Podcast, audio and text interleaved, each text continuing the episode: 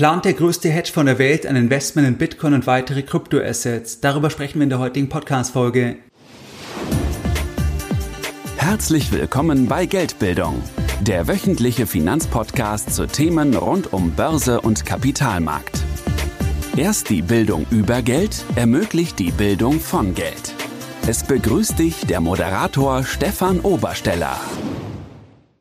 Herzlich willkommen bei Geldbildung. Schön, dass du dabei bist. In der heutigen Podcast-Folge, da möchte ich mit dir über ein sehr spannendes Thema sprechen. Und zwar sprechen wir heute über den größten Hedgefonds auf der Welt und auch über den Gründer von diesem Hedgefonds. Und da schauen wir uns ein Stück weit an, inwieweit sich die Perspektive, die Einschätzung von der Gesellschaft, von dem Gründer verändert hat in Bezug auf das Thema Bitcoin und auch in Bezug auf das Thema der Kryptoassets. Wir schauen uns dann auch konkret an, inwieweit es hier bestätigte Pläne gibt, dass dieser Hedgefonds, dass der selbst auch direkt möglicherweise ein Investment plant in Bitcoin oder auch in weitere Kryptoassets. Bevor wir da einsteigen, zunächst ein kleiner Rückblick. Das Bitcoin White Paper von Satoshi Nakamoto im Jahr 2008, das war rückblickend, das kann man sagen, wirklich der Start von einer neuen, sich entwickelnden Assetklasse. Mit dem Netzwerkstart von Bitcoin im Jahr 2009, da war es aber, fairerweise muss man es sagen, alles andere als klar, dass daraus das werden würde, was wir heute im Jahr 2022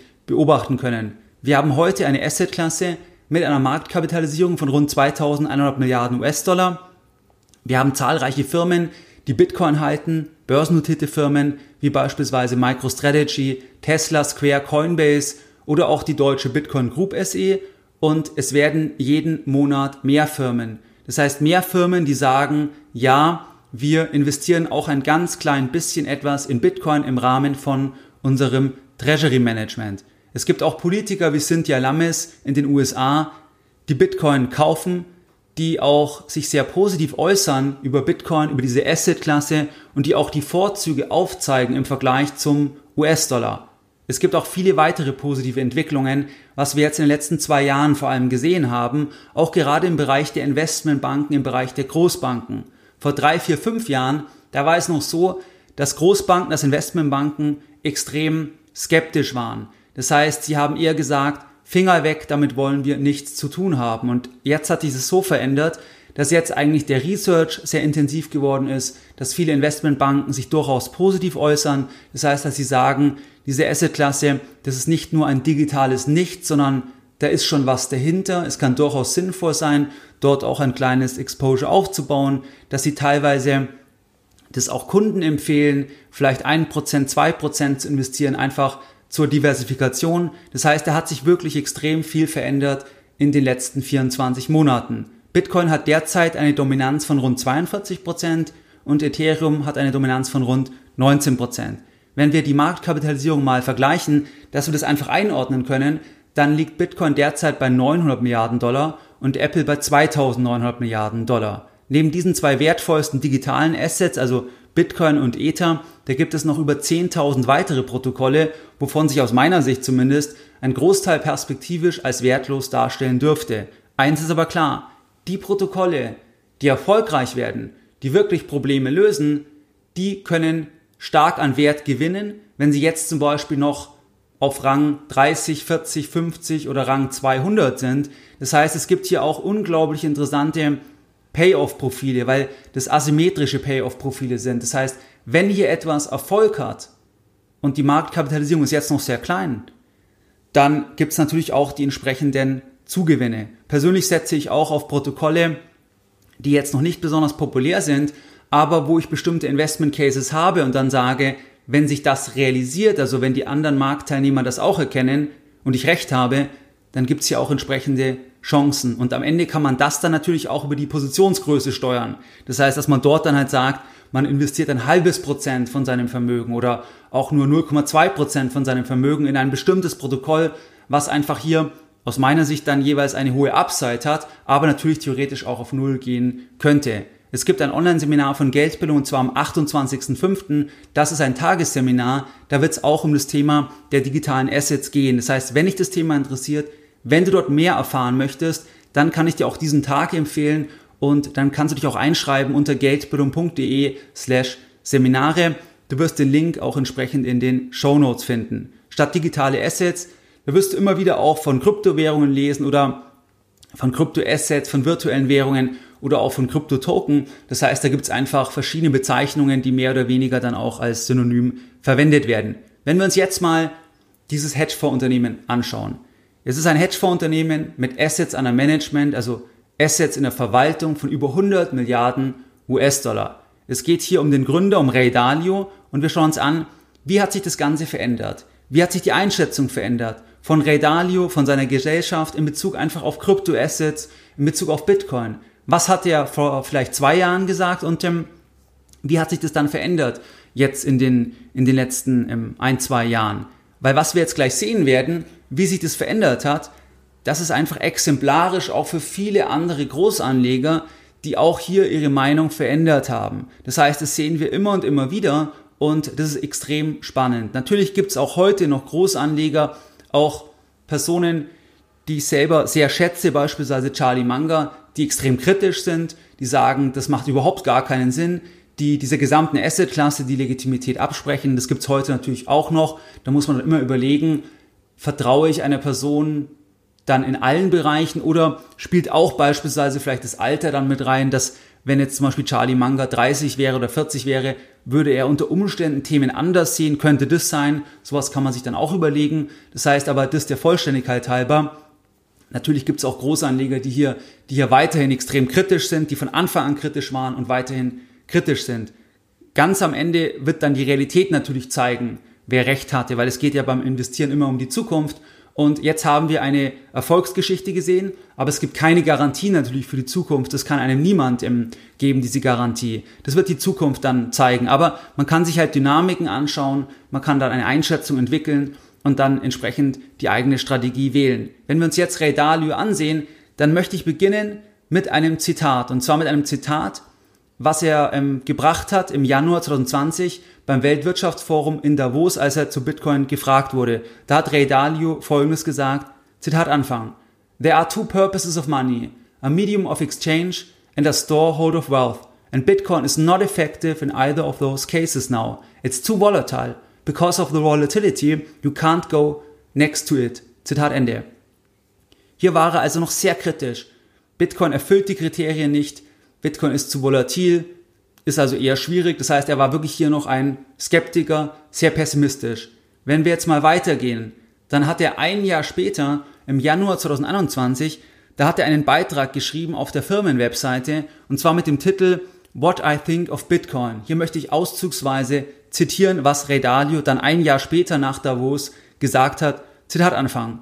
It seems to me that Bitcoin has succeeded in crossing the line from being a highly speculative idea that could well not be around in short order to probably being around and probably having some value in the future. I suspect that Bitcoin's biggest risk is being successful because if it's successful, the government will try to kill it and they have a lot of power to succeed. Bitcoin looks like a long duration option on a highly unknown future that I could put an amount of money in that I wouldn't mind losing about 80% of. Zitat Ende. Das heißt, das klingt doch jetzt schon besser. Das heißt, er sagt, dass er doch der ganzen Sache schon eine gewisse Legitimität zuschreibt, insofern, dass er nicht glaubt, dass es jetzt kurzfristig sofort weg ist, sondern dass es schon eine Wahrscheinlichkeit gibt, dass Bitcoin auch in Zukunft noch einen Wert haben wird. Also das ist schon ein Stück weit optimistischer im Vergleich zur Aussage, was er ein Jahr vorher getroffen hat. Jetzt folgt eine kurze Unterbrechung der heutigen Podcast-Folge mit einer Werbung. Die heutige Folge wird unterstützt von Coinbase. Coinbase ist eine börsennotierte Handelsplattform für Kryptowährungen bzw. für digitale Assets. Immer mehr Profi-Anleger, wie beispielsweise Family Offices, die setzen mittlerweile auch auf Kryptowährungen, um die eigene Geldanlage weiter zu diversifizieren und Renditechancen gezielt zu nutzen. Coinbase bietet hierbei eine vertrauenswürdige und eine benutzerfreundliche Plattform zum Kaufen, Verkaufen und zum Halten von Kryptowährungen. Für Großinvestoren, da stellt Coinbase das Einfallstor zum Kryptomarkt dar und das zeigt dir das Vertrauen, das sich Coinbase mittlerweile im Markt erarbeitet hat. Coinbase unterstützt die beliebtesten Kryptowährungen auf dem Markt und macht sie auch für dich als Privatanleger ganz einfach zugänglich. Coinbase ist komplett auf Deutsch verfügbar und du kannst Geld in Euro einzahlen und dann das jeweilige Handelspaar handeln, das heißt beispielsweise Euro, Bitcoin. Mit Coinbase hast du dein Portfolio von digitalen Assets immer auf einen Blick Es gibt zahlreiche Lernressourcen und eine mobile App. Millionen von Menschen in über 100 Ländern vertrauen Coinbase ihre digitalen Assets an. Ich bin selber auch schon viele Jahre bei Coinbase Kunde. Wenn du einen sicheren Weg suchst, wie du selbst auch als Beimischung und zur Diversifikation in digitale Assets investieren kannst, dann starte noch heute mit Coinbase. Coinbase hat ein spezielles Angebot für die Hörer von Geldbildung. Für eine begrenzte Zeit, da erhältst du 10 Euro in Bitcoin, wenn du dich unter coinbase.com slash Partner slash Geldbildung als Neukunde anmeldest. Du musst dich nur anmelden und erfolgreich identifizieren und schon erhältst du die 10 Euro in Bitcoin. Melde dich jetzt an unter coinbase.com slash Partner slash Geldbildung und erhalte 10 Euro in Bitcoin. Du findest den Link auch in den Show Notes. Wenn wir weitergehen, bei einem Interview im Mai 2021, da sagte Ray Dalio, der Gründer von Bridgewater Associates, folgendes, Zitat Anfang, I have some Bitcoin. Zitat Ende. Das heißt, eineinhalb Jahre später nach Davos sagt er, jetzt hat er selber den kleinen C reingehalten. Wenn wir weitergehen, im Januar 2022, da hat seine Gesellschaft, da hat Bridgewater einen hochinteressanten Beitrag veröffentlicht mit dem Titel The Evolution of Institutional Investors Exposure to Cryptocurrencies and Blockchain Technologies. Das heißt, wie hat sich eigentlich das Ganze verändert bei den institutionellen Anlegern? Das heißt, das Exposure in Bezug auf digitale Assets und in Bezug auf die Blockchain-Technologie. Und da möchte ich jetzt zwei Kernaussagen, zwei Kernpassagen zitieren. Und dann besprechen wir, was auch in dem Papier ist, in der Veröffentlichung, was sie sagen, was sie sehen, wie auch institutionelles Kapital reingeht, also auch in welche Bereiche. Aber jetzt erstmal die Kernpassagen und zwar folgendes. Zitat Anfang. We believe crypto markets are now large enough to allow for positions in sizes relevant to institutional investors. Zitat Ende. Zweite entscheidende Passage.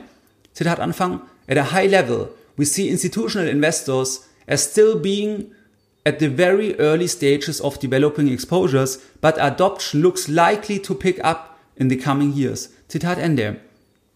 Das sind zwei Kernaussagen. Aussage eins: der Markt ist jetzt endlich groß genug, dass jetzt auch Großkapital was machen kann. Aussage Nummer zwei: Großkapital macht schon was, ist aber noch am Anfang und es wird aber erwartet, dass, Groß, dass das Großkapital noch mehr machen wird. Das heißt, das sind eigentlich hier die Aussagen von diesen zwei Passagen. Dann ist es so, Bridgewater sieht institutionelles Kapital in drei Bereichen. Und zwei Bereiche davon, da kannst du als Privatanleger sogar fast schneller vorgehen. Das ist einmal der Bereich Nummer eins. Da sagt Bridgewater, dass sie ein direktes Exposure sehen in Kryptowährungen. Das heißt, dass zum Beispiel, dass zum Beispiel große Anleger wirklich direkt Bitcoin kaufen, was es ja heute auch schon gibt, wenn du an Tesla beispielsweise denkst. Das ist ja auch eine sehr große Firma, die ja direkt wirklich auch in Bitcoin investiert sind. Und das sehen sie als Thema. Und hier schreiben sie, dass einfach das Exposure von kleineren institutionellen Anlegern wie beispielsweise Family Offices, dass es bereits sehr stark zugenommen hat. Für die größeren Investoren, da ist das Exposure aber noch klein, aber wachsend. Es ist noch klein aufgrund von operativen und regulatorischen Bedenken. Das heißt, wir haben auch innerhalb der Box von den institutionellen Anlegern, da haben wir die Schnellen und die Wendigen und wir haben die Langsamen. Und die Schnellen und die Wendigen, wer ist das? Das sind natürlich eher zum Beispiel kleinere Family Offices, wo beispielsweise dann die Familien, die das Kapital geben, die zum Beispiel einen Tech-Hintergrund haben, die können wesentlich schneller agieren. Auf der anderen Seite, wenn du jetzt irgendwie Versorgungswerke hast, zum Beispiel von den Ärzten, von den Apothekern, die sind natürlich sehr langsam, die müssen ja auch ganz aufpassen, weil sie investieren ja Gelder von anderen. Also da muss es wirklich Hand und Fuß haben und da muss das alles stark reguliert sein, dass die dann auch sagen, wir können auch was machen. Wir sehen übrigens die Thematik, dass was wir jetzt hier bei Profi-Anlegern sehen, das sehen wir auch bei Ländern beispielsweise. Das heißt, es gibt Länder, die schneller entscheiden können, die eher sagen, das ist auch relevant zum Beispiel für unser Bruttoinlandsprodukt. Das sind dann zum Beispiel Länder wie die Schweiz. Die Schweiz ist ja extrem Blockchain-freundlich oder auch beispielsweise die Vereinigten Arabischen Emirate. Die sind auch extrem pro. Also die machen da extrem viel dass sie eigentlich Kapital anlocken, dass sie Leute anlocken, weil sie sagen, das ist extrem relevant. Und das ist eigentlich da das Gleiche. Das sind beides dann Settings, wo eher das die schnelleren sind, die schneller entscheiden können. Und andere Länder, die werden das vielleicht erst später machen, ähm, weil sie einfach langsamer sind, auch in den in den Entscheidungsprozessen. Das heißt also, das sehen wir jetzt bei den Profi-Anlegern und Bridgewater schätzt, dass eine Million Bitcoin, dass die jetzt auf institutioneller Ebene gehalten werden. Also insgesamt wird es ja nur 21 Millionen geben. Das ist ja limitiert durch die Mathematik und am Ende sind es sogar eigentlich noch weniger, weil auch einige Millionen verloren sind. Das heißt, sagen wir, es gibt 15 Millionen am Ende, die handelbar sind, die verfügbar sind, wo Personen oder Institutionen noch den Zugang haben dann zu dem Private Key. Dann ist es so, wenn jetzt eine Million bereits in der Hand ist von Profi-Anlegern, dann ist es schon gewaltig. Was Sie auch sehen, ist das folgende. Und zwar, dass viele große Wall Street Banken, dass die im letzten Jahr, also 2021, dass die massiv in den Aufbau neuer Handelstische investiert haben und in die Infrastruktur für Bitcoin und für Kryptoassets. Und das ist ja auch ein Indiz, dass sie sagen, das wird noch ein bisschen länger gehen, das Thema. Also wir können da länger Geld verdienen, da wird es einen großen Markt geben. Das heißt also, das deutet auch darauf hin. Dann der zweite Bereich, da sagen sie, das ist dann das Thema Arbitragemöglichkeiten. Das heißt, dass dort einfach, weil jetzt hier der Markt zu groß wird, es aber noch gewisse Ineffizienzen gibt, einfach in dem Wachstumsprozess und dass sie dort dann auch einfach Arbitragemöglichkeiten sehen, dass es dort dann auch spezialisierte Hedgefonds gibt, die spezifisch einfach Arbitrage-Situationen ausspielen hier im Kryptomarkt. Dann der dritte Punkt ist das Thema Beteiligung an technologischem Wachstum über Risikokapital oder Aktien. Das heißt, dass am Ende zum Beispiel Private Equity Gesellschaften oder Venture Gesellschaften, dass die dann sagen, sie können hier auch in irgendwelche Unternehmen investieren, die dann von dem Ökosystem profitieren, die noch privat sind. Oder natürlich auch börsennotierte Gesellschaften. Börsennotierte Gesellschaften, das wäre dann so etwas wie beispielsweise Coinbase oder auch in Deutschland Bitcoin Group SE mit Bitcoin.de ist am Ende ja auch eine Gesellschaft, die in dem Ökosystem zumindest tätig ist. Das heißt, hier kannst du natürlich auch das Thema Public Equity machen. Da gibt es auch ein ETF beispielsweise in dem Bereich. Ähm, und natürlich den ersten Punkt, den kannst du auch umsetzen. Das heißt, dass du sagst, du kannst selber mit ganz, ganz wenig Geld beispielsweise sagen, du investierst einfach auch in bestimmte Protokolle, weil du sagst, du wirst auch dann von einem möglichen weiteren Aufschwung dann profitieren. Das heißt, das jetzt mal hier damals die Veröffentlichung. Dann im Februar 22 da sagte Dalio bei der David Rubenstein Show das folgende zu seinen privaten Krypto-Asset-Beständen, Zitat Anfang. I have a tiny percentage on it on my portfolio to diversify. Zitat Ende. Das heißt, er ist weiter investiert. Er ist auch in Ether investiert, das ist auch veröffentlicht worden, und in Bitcoin privat. Das heißt, er ist weiter investiert und das ist doch eine Veränderung. Wenn wir zurückgehen, 2020, Anfang 2020 im Januar, Davos, da war das Ganze noch sehr, sehr kritisch, zumindest in der öffentlichen Äußerung. Wir wissen natürlich nicht, ob er da selber schon irgendwie die Themen anders gesehen hat, aber nach außen eher vorsichtig war. Auf jeden Fall siehst du hier jetzt diese Reise, diese Entwicklung von Dalio und auch von der Gesellschaft, dass sie jetzt sehr viel Research haben, dass sie das auch positiv sehen. Und jetzt gab es kürzlich einen Bericht, jetzt im März 22, und zwar, das ist unbestätigt von der Gesellschaft, das ist also eher noch ein Gerücht, könnte man sagen, aber ich halte es für nicht unrealistisch. Und zwar wurde gesagt in einem Bericht, dass Bridgewater, dass sie planen, dass sie auch in ein externes Vehikel investieren wollen, was dann ein Engagement tätigt in Bitcoin und auch in anderen digitalen Assets. Das heißt, da gibt es ein Gerücht im Markt und hier muss man abwarten, ob sich das bestätigt. Ich bin da immer zurückhaltend. Es muss einfach die offizielle Firmenbestätigung kommen. Aber was sicherlich der Fall ist, das ist, dass dann diese Position, dass die im Verhältnis zum verwalteten Vermögen von Bridgewater, dass die nur ganz, ganz klein sein wird, weil Bridgewater natürlich auch Versicherungen und viele klassischen Investoren oder klassische Kapitalsammelstellen als Investoren hat. Und da sind die natürlich auch jetzt zurückhaltend, weil es ist einfach eine extrem volatile Assetklasse. Aber unterm Strich siehst du die Entwicklung, dass jetzt sie möglicherweise, wenn sie das bestätigt, selber auch was machen. Der Gründer macht ja schon selber was, aber ganz, ganz wenig, einfach zur Diversifikation. Und das sehen wir, wie gesagt, auch bei vielen anderen Großanlegern. Das heißt, das war jetzt mal heute die Entwicklung oder die, das Thema von dieser Podcast-Folge. Und jetzt nochmal ganz kurz die Lessons learned der heutigen Folge. In der heutigen Folge, da haben wir uns unterhalten über die Entstehung von der Asset-Klasse.